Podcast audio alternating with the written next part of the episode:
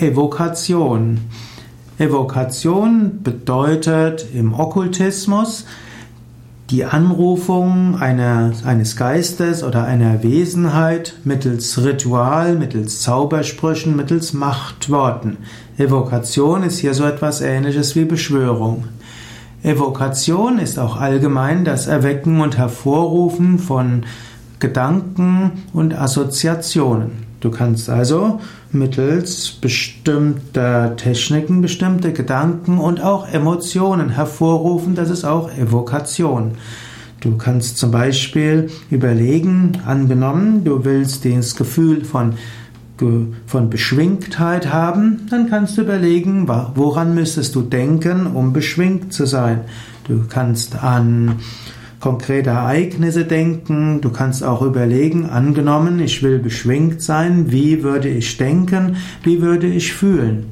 Oder angenommen, du willst viel Energie haben, kannst du auch überlegen, welche Gedanken hätte ich, wenn ich viel Energie hätte, wenn ich fröhlich wäre, wenn ich voller positiver Emotionen wäre.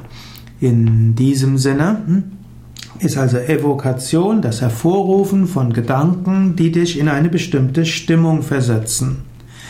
Evokation ist auch in der Rechtswissenschaft die Vorladung eines Beklagten vor ein höheres Gericht.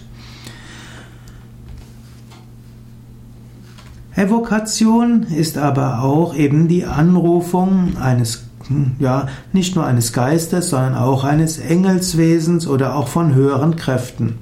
Manchmal spricht man von Evokation, manchmal spricht man von Invokation.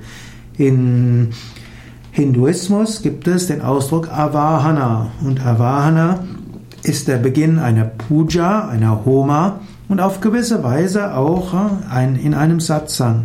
Man spricht bestimmte Avahana-Mantras an, aus, um dort bestimmte Aspekte des Göttlichen anzurufen.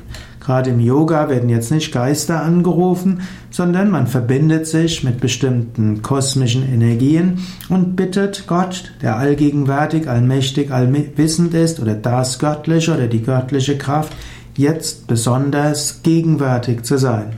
Und das kann man als Invokation oder auch als Evokation bezeichnen.